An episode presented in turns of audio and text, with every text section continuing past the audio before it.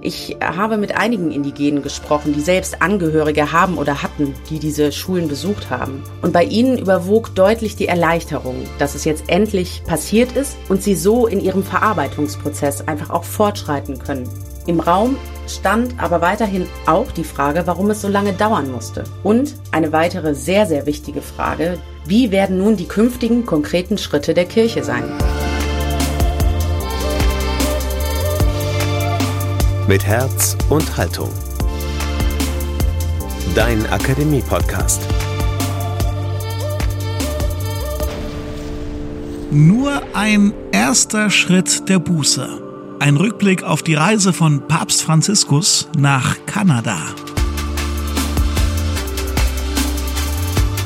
Ihr seid goldrichtig hier beim Podcast aus der Katholischen Akademie des Bistums Dresden-Meißen. Bei uns geht's um die aktuellen Themen und Debatten aus Religion, Theologie, Gesellschaft, Politik, Wissenschaft und Kultur. Mein Name ist Daniel Heinze. Schön, dass ihr mit dabei seid.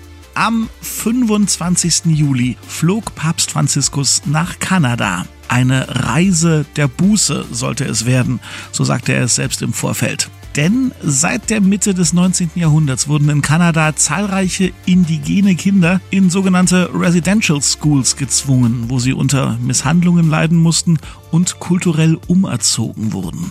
Vergangenes Jahr wurden auf dem Grundstück einer dieser Schulen schließlich Überreste gefunden von über 200 Kindern. An diesen Residential Schools waren auch in großem Umfang christliche Gemeinschaften beteiligt. Entsprechend stand bei der Reise des Papstes das Treffen mit Vertretern und Vertreterinnen der First Nations im Zentrum, Metis und Inuit. Die Journalistin Severina Bartonicek ist Rom-Korrespondentin der katholischen Nachrichtenagentur KNA. Sie hat Papst Franziskus nach Kanada begleitet und heute teilt sie hier bei uns ihre Einblicke in die Details und Hintergründe dieser wichtigen Reise. Der Papst in Kanada. Das Fazit. Jetzt bei Mit Herz und Haltung.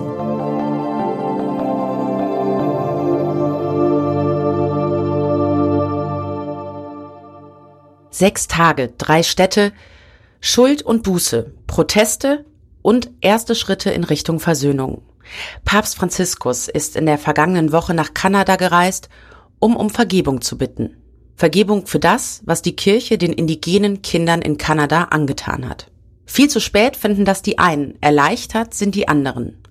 Die Frage ist, was bleibt von und kommt nach der Bußreise des Papstes? Bereits seit vielen Jahren fordern die drei indigenen Gemeinschaften Kanadas eine Entschuldigung der katholischen Kirche für ihre Beteiligung an den sogenannten Residential Schools. Kinder der First Nations, der Metis und der Inuit wurden über 150 Jahre lang gezwungen, diese Internate zu besuchen. Dort sollten sie an die Kultur und Gesellschaft der europäischen Einwanderer angepasst werden. Ihre eigene hingegen sollte ihnen ausgetrieben werden. Oft bekamen sie dabei andere Namen, ihre eigene Sprache durften sie nicht mehr sprechen, und taten sie es doch, wurden sie bestraft. Viele der Jungen und Mädchen, es waren rund 150.000, bis hinein ins späte 19. Jahrhundert. Und sie wurden misshandelt und auch sexuell missbraucht. Und sie mussten arbeiten, um die Schulen mitzufinanzieren.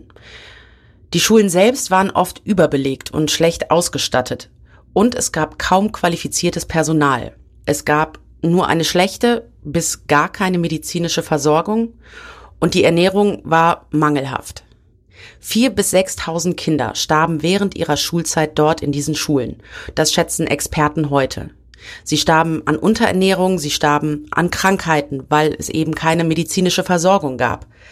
Sie starben auf der Flucht zu ihren Familien und sie starben auch durch Suizid. Initiiert wurden die Internate vom Staat, betrieben zumeist von den Kirchen. Die katholische spielte bei ihnen dann die größte Rolle. Es haben auch andere Konfessionen diese Schulen betrieben, aber das System baute eben auf jenen Schulen auf, die katholische Missionare mit Beginn der Kolonialisierung in Kanada errichtet hatten. Und viele Ordensgemeinschaften hatten Frauen und Männer in die sogenannte neue Welt geschickt. Das Leiden der ehemaligen Schülerinnen und Schüler ist in Kanada schon lange bekannt. Und spätestens seit letztem Jahr mit den Knochenfunden an den Orten, an denen einst diese Schulen standen, weiß es auch die ganze Welt. Und diese sterblichen Überreste der Kinder, die in anonymen Gräbern verscharrt wurden, zeugen auch nochmal von diesen schlechten Bedingungen in den Schulen. Wer die Kirche dabei für ihre spätere Reaktion kritisiert hat, recht. Die Bischöfe Kanadas etwa entschuldigten sich gemeinsam und umfassend erst im vergangenen Jahr. Auch der kanadische Staat brauchte eine lange Zeit, um sich seiner Vergangenheit zu stellen. Er hatte 2006 eine Wahrheits- und Versöhnungskommission eingerichtet, um das Geschehene aufzuarbeiten. 2008 folgte dann die Bitte um Vergebung. Die kam nun, lang ersehnt, auch von Papst Franziskus, dem Oberhaupt der katholischen Kirche. Und das nicht im Vatikan, sondern in Kanada, auf dem Boden der Indigenen und auch auf dem Boden, auf dem das Unrecht geschah. Die Wahrheitskommission, die ich eben erwähnte, hatte das auch in ihrem Abschlussbericht 2015 gefordert. Für diesen Schritt gab es Anerkennung genauso wie Proteste und Kritik. Das Fazit der Reise durchwachsen und sie kann auch nur ein erster Schritt gewesen sein. Auf einem langen roten Tuch stehen die Namen all jener Kinder, die in den Schulen kanadaweit starben. Es sind aber nur die Namen der bekannten Opfer des Systems. Viele tote Kinder sind noch nicht identifiziert. Das rote Tuch schlängelt sich durch die Powwow Arena. Das ist der Ort, an dem die Indigenen normalerweise ihre Rituale zelebrieren. Aber am Montag war es in Makwachis anders. Nach Feiern war hier niemandem zumute. Stattdessen gab es viele Ehrenamtliche, die die Betroffenen unterstützen sollten. Denn Franziskus Besuch ist nicht nur die Bitte um Vergebung und eine Reise des Papstes, er kann auch Retraumatisierung bei den ehemaligen Schülern und, und ihren Angehörigen, ihren Gemeinschaften auslösen. Und die Freiwilligen persönlich oder auch an einer speziell eingerichteten Telefonhotline sollten diesen Überlebenden in den schweren Momenten beistehen. Und auch der Ort, Masquachis, der wurde nicht zufällig gewählt, denn ganz in der Nähe stand einst eine der größten Residential Schools Kanadas. Und auf dem nahegelegenen Friedhof liegen Kinder begraben, die dort gestorben sind. Das ist die erste Station des Papstes, die allererste bei seinem Besuch in Kanada. Hier betet er erst einmal alleine in aller Stille, bevor er seine Rede in der Arena hält. Dort benennt er aber dann mit klaren Worten den verheerenden Fehler. Einen Schmerzensschrei nannte er es. Einen Schmerzensschrei rufe der Ort bei ihm hervor. Und er denke an die erlittene Tragödie, an das ganze Leid, das die Familien und die Gemeinschaften durch diese Schulen eben ertragen mussten. Er bittet um Verzeihung für die vielen Christen, die die Kolonialisierung und damit auch die Unterdrückung der indigenen Völker unterstützt haben. Er bittet um Vergebung für die Art und Weise, in der viele Mitglieder der Kirche und der Ordensgemeinschaften an dem System der Internatsschulen mitgewirkt haben. Ich bitte demütig um Vergebung für das Böse, das von so vielen Christen an der indigenen Bevölkerung begangen wurde. Das waren die Worte des Kirchenoberhaupts. Bei den Wörtern Forgiveness und Sorry, mehrfach kamen sie in der Rede zu, brandete dann Applaus in der Arena auf. Seine Worte haben die Menschen dort berührt. 2000 waren in die Arena gekommen. Einige der Anwesenden weinen und halten sich in den Armen. Denn das, was sie so lange gefordert hatten, das ist endlich passiert. Und das direkt zum Auftakt von Franziskus Reise. Mehrfach bittet er noch bei weiteren Treffen um Vergebung. Am Donnerstag erstmals auch für sexuellen Missbrauch. Und er verurteilt immer wieder die Zwangsmissionierung und die schrecklichen Auswirkungen der Kolonialisierung und erinnert an die erlittenen Traumata der Ureinwohner. Das fand Anerkennung im zweitgrößten Land der Erde, von Indigenen und auch von Politikern. Franziskus habe sich lautstark und deutlich entschuldigt, hatte der Großhäuptling von den First Nations erklärt. Premierminister Justin Trudeau fand zwar lobende Worte, ihm fehlte aber eine Entschuldigung als Institution römisch-katholische Kirche, was auch ursprünglich gefordert war. Franziskus hingegen hatte einzelne Mitglieder der Kirche benannt, also von vielen Mitgliedern der Kirche und von Ordensgemeinschaften gesprochen, auch von Christen, nicht nur von Katholiken. Konsens war auch, dass diese Entschuldigungsbitte erst einmal überhaupt verarbeitet werden muss und jeder Einzelne sich auch selbst entscheiden muss, wie er letztendlich damit umgeht und ob er diese Vergebung gewähren kann, ob er die Bitte annehmen kann. Ich habe mit einigen Indigenen gesprochen, die selbst Angehörige haben oder hatten, die diese Schulen besucht haben. Und bei ihnen überwog deutlich die Erleichterung, dass es jetzt endlich passiert ist und sie so in ihrem Verarbeitungsprozess einfach auch fortschreiten können. Im Raum stand aber weiterhin auch die Frage, warum es so lange dauern musste. Und eine weitere sehr, sehr wichtige Frage, die hier in Kanada durchgehend diskutiert wurde und wird, Wie werden nun die künftigen konkreten Schritte der Kirche sein? Dabei sprechen wir zum Beispiel über die Rückgabe von indigenen Artefakten aus vatikanischen Museen oder einen Zugang zu den Kirchenarchiven, um Täter und Opfer identifizieren zu können. Ganz konkret geht es beispielsweise auch um den Fall eines Priesters, der Kinder der Inuit missbraucht haben soll. Der lebt nun in Frankreich und die Inuit fordern ein Einwirken des Vatikan, damit er sich den Vorwürfen in Kanada stellt. Es gab auch neben Kritik, neben Medienberichten ganz konkrete Proteste, beispielsweise bei einer Papstmesse in Quebec. Indigene haben dort zu Beginn der Messe, als Franziskus schon am Altar saß und die äh, Bischöfe links und rechts vor dem Altarraum standen, ein Banner hochgehalten.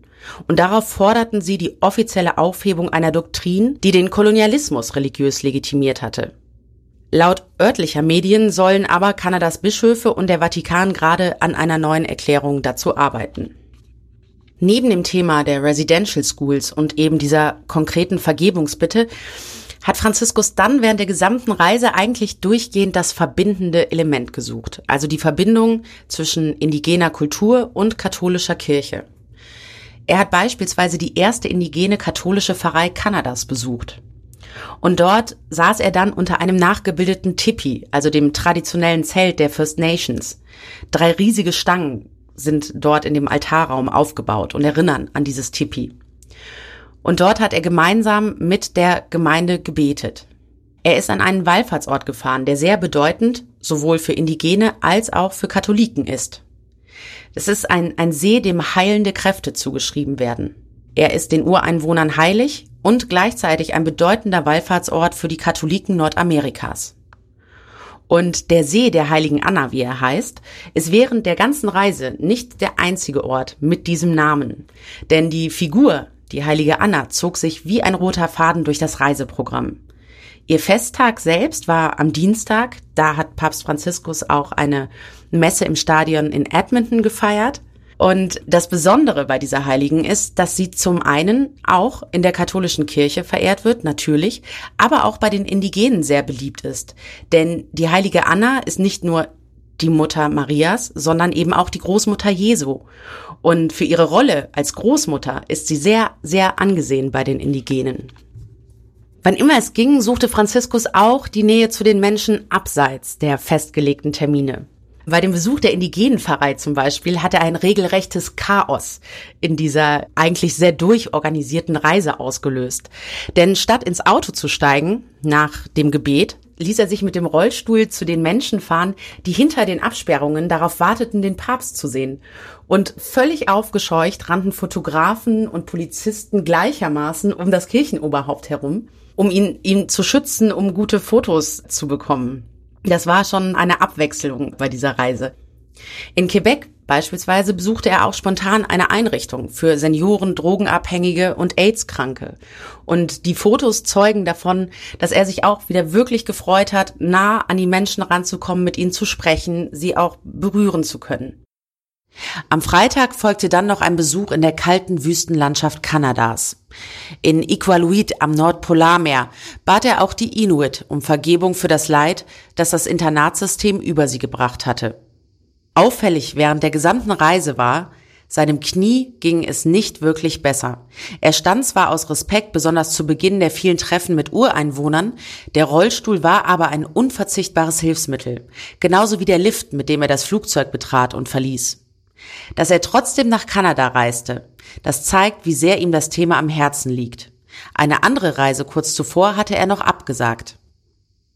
Auf der fliegenden Pressekonferenz auf dem Weg zurück nach Rom erklärte er dann auch, dass er künftig wohl ein bisschen kürzer treten müsste.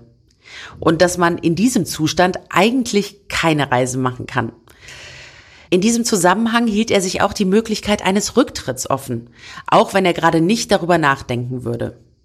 Und er beantwortete endlich, wer die Erklärung des Heiligen Stuhls zum synodalen Weg in der vergangenen Woche verfasst hatte.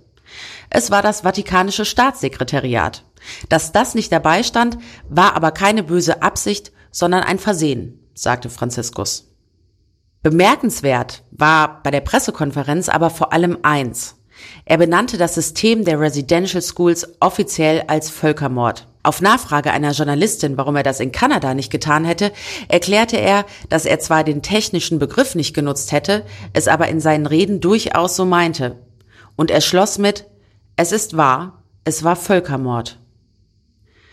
Das ist wirklich ein bemerkenswerter Abschluss dieser Reise. Aber auch die anderen noch offenen Fragen zu konkreten Maßnahmen erfordern eine Antwort. Und da hatten sich die Kanadier insgesamt mehr Zusagen erhofft. Franziskus hingegen wollte die Menschen lieber motivieren, aufeinander zuzugehen und sich für eine Versöhnung zu engagieren. Bis zu der wird es auf jeden Fall noch ein langer Weg sein und das gilt nicht nur für die Kirche, sondern auch für die Kanadier. Dieses generationsübergreifende Trauma vieler Menschen in diesem Land, das wird noch einen ganz langen Prozess der Verarbeitung benötigen. Die Bitte um Vergebung kann nur ein erster Schritt sein. Das wusste und betonte Franziskus auch immer wieder während der Reise. Welche tatsächlich nun auch von Vatikanseite folgen, das wird die Zukunft zeigen.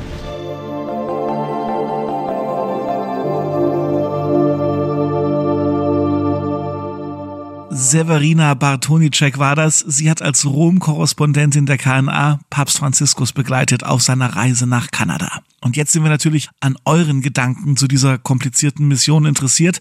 Debattiert bitte mit per Insta oder Facebook oder direkt auf unserer Website lebendig-akademisch.de.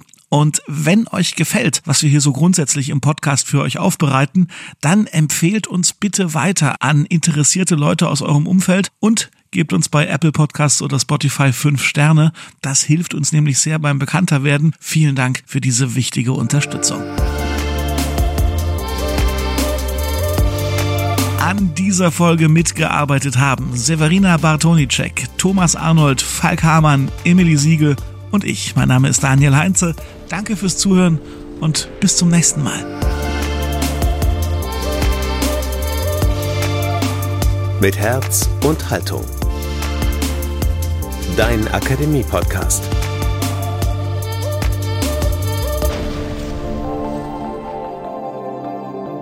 Ein Angebot der Katholischen Akademie im Bistum Dresden-Meißen.